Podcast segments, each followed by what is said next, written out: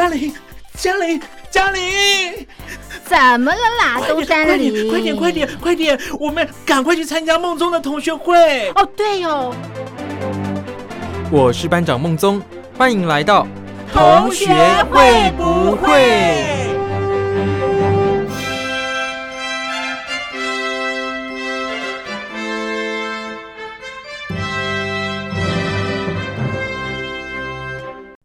各位小伙伴们，我是兰玲。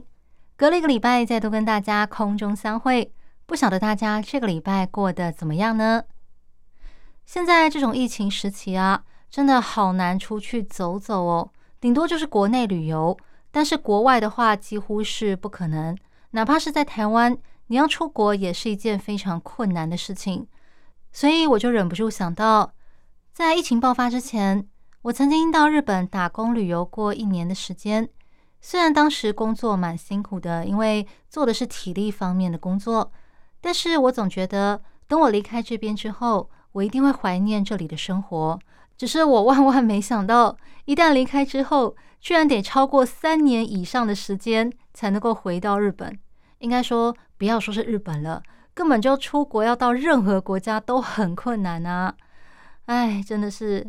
不晓得大家有没有出外打工旅游的经验呢？那像现在这种时期，如果有人邀你到国外去打工旅游，然后跟你说我会负责你的机票钱，你到了那边之后，我们的工作给你包吃包住，而且还会给你很高的薪水，那你会不会因此觉得心动了，想要借这个机会出外扩展一下你的视野呢？好，这就是我们今天要谈论的话题，就是最近在台湾非常热门的东南亚打工诈骗这件事。我记得最早好像是在今年暑假刚开始没多久的时候，那个时候就有媒体报道说，很多年轻人他们在社群平台或者是在通讯软体上面看到了真人的讯息，那工作内容是担任赌场的荷官、文字人员、工程师、客服或者是秘书等等。工作地点会在辽国、柬埔寨、缅甸、泰国等等。这份工作给的薪资很高，而且会包吃包住，还会提供免费的机票。于是很多人就心动啦，于是呢就搭机到了那里。但是到了那边才发现，接应他们的人居然是诈骗集团，而所谓的工作内容其实就是帮着诈骗集团去骗其他人。那有些人他不愿意做，又或者是他被迫做了。可是他的业绩达不到诈骗集团的标准，于是这些人他们就会被诈骗集团殴打、凌虐、关紧闭，甚至有可能会被转卖。那女生的话，还有可能会被胁迫卖淫等等，真的是非常的恐怖。有一些人他可能运气好，受到当地台商的帮助，或是遇到了全球反诈骗组织，顺利的被救出来，可以回到台湾。但是更多的人其实都还没有被救出来。还在当地生死未卜，也不晓得现在被卖到了哪个国家。据说，光是台湾已经知道的案例，就至少超过了两百例。在台湾媒体报道出来的众多案例里面，最有名的应该是这个“上帝的安排”事件吧。就是说，今年八月初的时候，台湾航警他们举着这个“小心防诈”的告示牌，在桃园机场里巡逻的时候。发现有一个男的一直在盯着这里看，那航警们就觉得，诶，这个人应该有故事，就去关心询问他。那这个人就说，他认识了一个叫做芳芳的网友。那这个女网友建议他到柬埔寨来当赌场荷官赚大钱。他还说，这是上帝给你的机会，你应该要好好的把握。这个男的就觉得，芳芳同为基督教的教友，应该不会骗他吧。所以，即使他自己的家人还有他其他的教友都跟他说你不要去，但是这个人他还是非常坚定的要去。那既然他的家人跟教友都劝不动他，当然警方一开始也是劝不动这个人啦。于是呢，警方没办法就跟他说：“这是不是上帝给你的机会？我不知道。但是你办完登机手续之后还会遇到我，这一定是上帝最好的安排。”于是这男的想想，好像有道理哦。所以呢，他就放弃了前往柬埔寨的机会。那除了媒体报道出来的这些案例之外，其实我自己身边也有一个遇到诈骗集团的经验。想要跟各位小伙伴们分享，就是我有一个朋友，他在今年暑假求职的时候，接到了一个公司的面试邀约。那这间公司它是一间科技公司，他传给我朋友一份 PPT，说你可以先看一下关于我们公司的介绍，如果有什么问题的话，在面试的时候可以拿出来讨论。于是他就先看了。那我问他说。你看了对这个公司的印象如何啊？他就说，首先呢，这间公司它的总部是位在乔治亚。好，大家知道乔治亚在哪里吗？我想可能很多人听到这个名字的第一个反应就是拿出手机，或者是打开你的电脑开始查。好，我给大家五秒钟的时间，赶快查一下。五、四、三、二、一。好的，我要来公布答案啦。乔治亚，它就位在俄罗斯跟乌克兰的下方，它的右手边是中亚，好比说像是乌兹别克啊、土库曼啊等等国家，然后它的下方是土耳其，它是一个位在西亚的国家，乔治亚。然后关于那份 PPT 里面的内容，他说基本上对这间公司的介绍很少，而且对于他的工作内容讲的也很不清楚，他只是不断的在强调他的。待遇有多好，他的宿舍有多棒，然后里面有很多台湾人，也不需要有语言常才等等之类的。后来等到他正式面试完了之后，我问他说：“那你现在对公司有更多了解了吗？到底工作内容是什么呀？”他就说：“这是一间线上博弈的公司。”我一听就啊，线上博弈，一听就不是正经公司啊。而且他说，工作一个月只能够休四天。听起来真是太血汗了，就算薪资再高也一样。不过那个不是重点，重点是啊，这间公司它的内容全部都是用简体字来写，可是我在中国的平台上找不到任何跟这间公司相关的资料。他们说他们是某某集团的子公司，可是，一样，我用关键词去找，我找了半天，我就是找不到跟这间公司任何相关的资料，怎么看都觉得很可疑，对吧？于是这个工作当然就没有下文啦，不去啦。等到后来，关于台湾人被骗到东南亚打工的新闻越来越多之后，我跟我朋友讨论到这件事情，就觉得当初没有去这份工作真的是太好了。虽然它的地点跟新闻报道的不同，不是东南亚，但问题是那个工作内容怎么看都觉得很可疑，而且真的就像是那些报道里面写的一样，什么博弈业相关。然后薪资很高，还不用语言常才，包吃包住，天底下怎么会有这种掉馅饼的好事呢？对不对？那可能是因为今年暑假这样的新闻越来越多了，所以台湾人现在对于到东南亚打工这件事情也提高了警觉。那我们先来听一首歌曲休息一下，歌曲过后再回来跟大家分享。其实这类新闻不止发生在台湾哦。刚刚你所听到的歌曲是由林俊杰所演唱的《杀手》。这首歌听起来蛮诡谲的哈，刚好可以用来衬托我接下来要跟大家分享的事。先前提到，就是台湾今年暑假传出了很多去东南亚打工，结果发现是沦为诈骗集团帮凶的事情。那事实上，不只是台湾，在马来西亚还有泰国也有传出类似的案例，像是今年三月。泰国警方才跟柬埔寨警方合作，侦破了一起电信诈骗事件，然后救回了八个泰国人。根据警方调查，诈骗集团要求这些泰国人必须要协助他们诈骗，如果没有达到业绩，或者是不肯做的话，就会殴打他们，甚至电击他们，之后再从这些受害人的身上抽血拿去卖。那如果这些被抽血的人之后变得精神很差，甚至呢没有办法动的时候，他们就会摘除这些人的器官拿去卖。而在马来西亚，当地的媒体也报道，有一个自称叫做杰森的男子，他接受了大马皇家远警部队官方电视台的访问，分享他被骗到柬埔寨工作三个月的恐怖经历。他说，他之前就曾经在中国工作过。所以有外派的经验。那因为疫情的关系，他回到了马来西亚。现在疫情比较趋缓了，他觉得哎，好像又可以考虑在国外工作了。这个时候，他在社群平台上看到了真人的讯息。那他有事先调查过这个公司的背景，他也有实际面试过四次，觉得没有问题，于是他就搭机到了柬埔寨。那到了当地之后，有一个不认识的男子来接他，载着他前往公司。那中间在加油站那里停车加油的时候，又上来了三个男子。他本来以为这些人跟他一样都是来打工的人，但没想到这些人实际上是诈骗集团派来监视他、防止他逃走的人。那抵达公司之后，他马上就被搜身，然后被关起来，被迫要接受诈骗的培训。这个时候他才知道，原来他掉进了诈骗集团的陷阱了。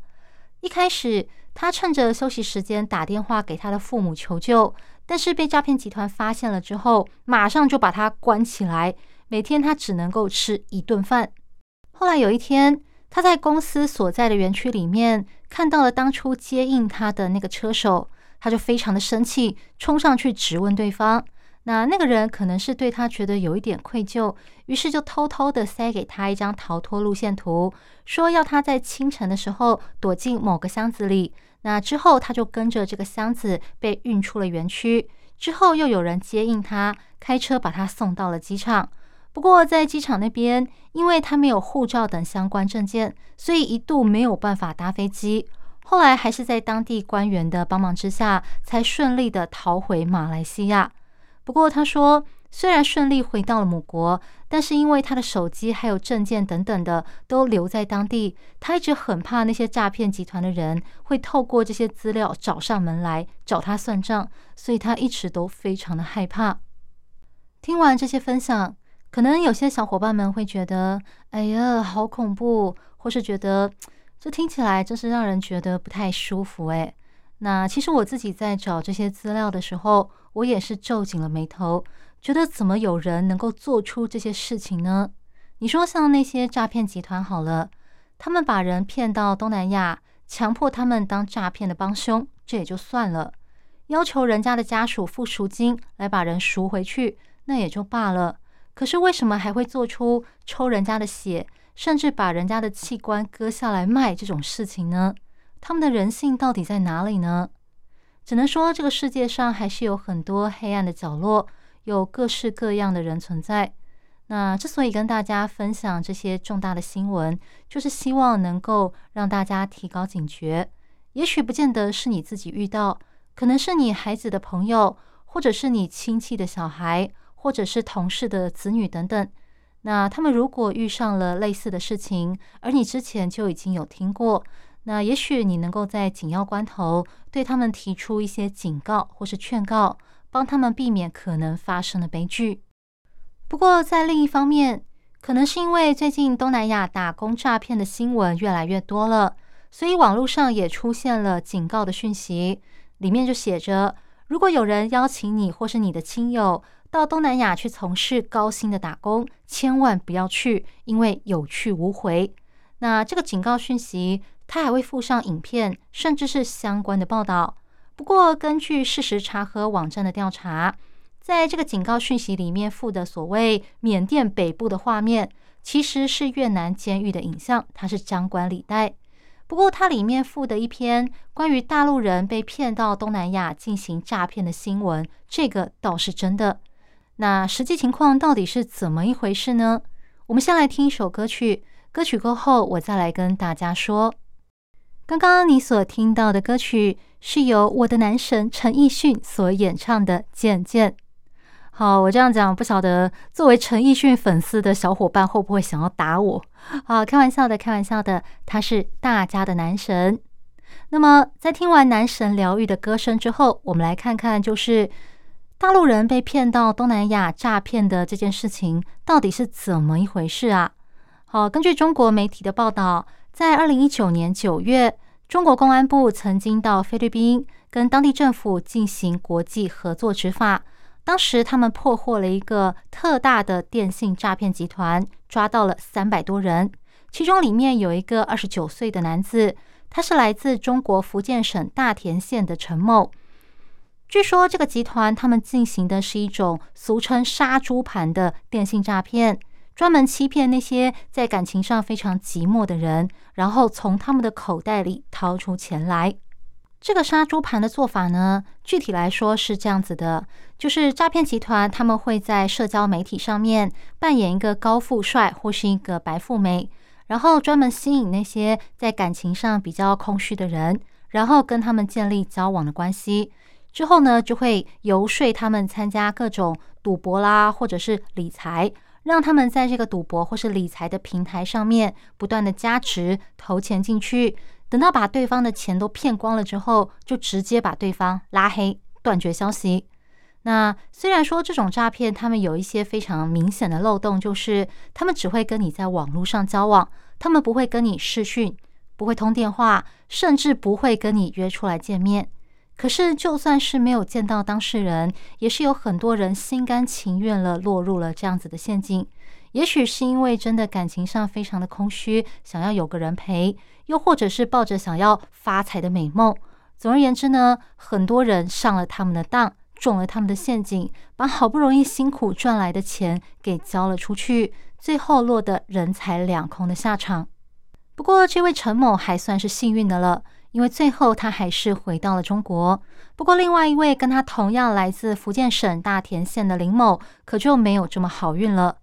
根据媒体报道，在二零一七年。这位林某，他经过同乡介绍到柬埔寨打工，他一连待过两间公司，可是都是诈骗集团。最后，他放弃了在当地淘金的梦想，准备回到母国。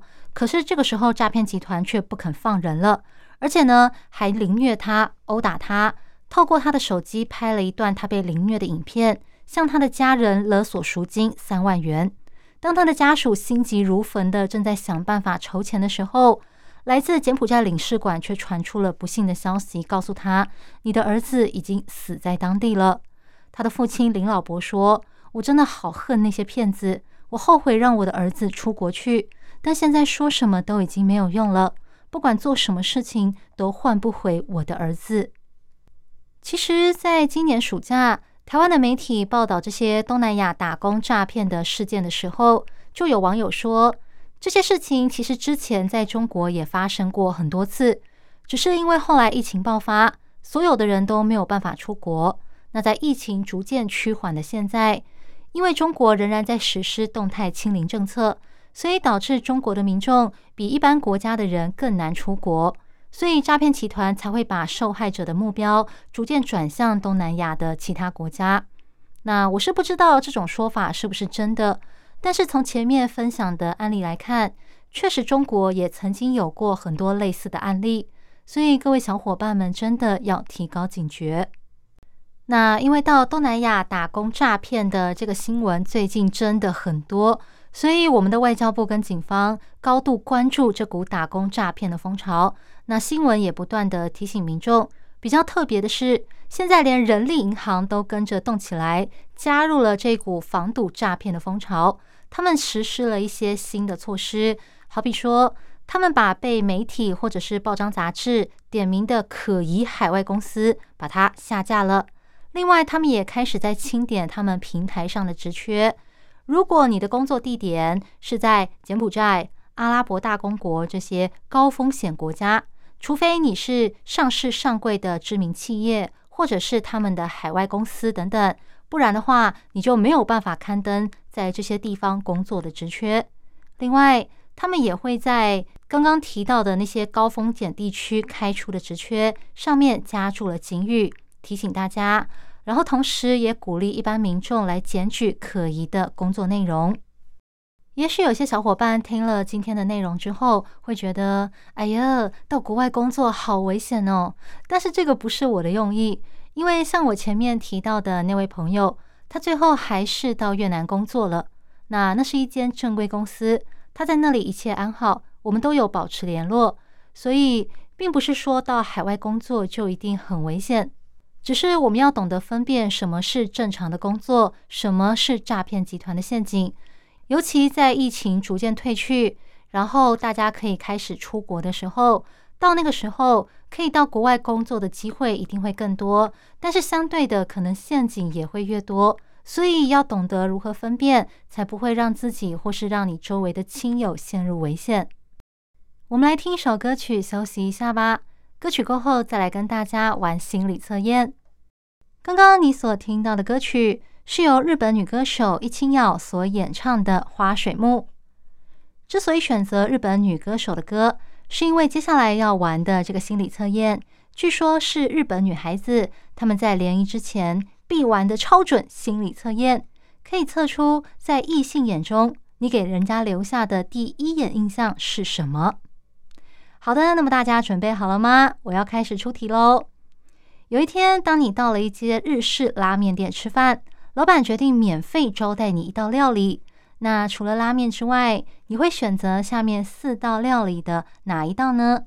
这四道料理分别是唐扬炸鸡、饺子、炒饭，还有啤酒。你想要吃哪个呢？给大家五秒钟的时间想一想你的答案吧。唐扬炸鸡、饺子、炒饭，还有啤酒，你选好了吗？好的，那么我要公布答案喽。首先，跟我一样选择唐扬炸鸡的你，好，因为我超级喜欢吃炸物的。哦，异性对你的第一眼印象是爽朗直率。第一次见面的异性，他会觉得，嗯，你这个人真的是爽朗豪迈呀，有话直说。这种直肠子的个性，让人觉得不需要特别去猜测你心里在想什么，也不需要盯，很好相处。但是有的时候太过直率了，会导致你说出来的话有点不太在乎旁人的感受，所以也有可能对其他的人造成伤害。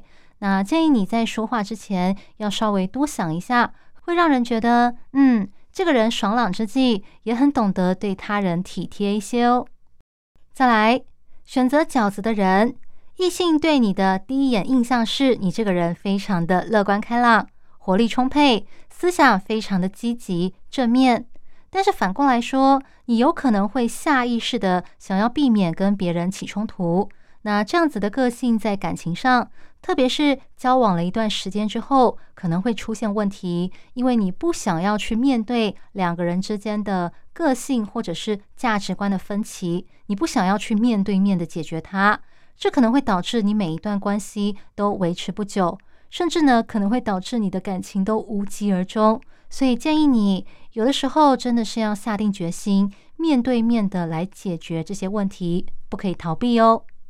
接下来选择炒饭的你，异性对你的第一印象是你是一个安心可靠的人。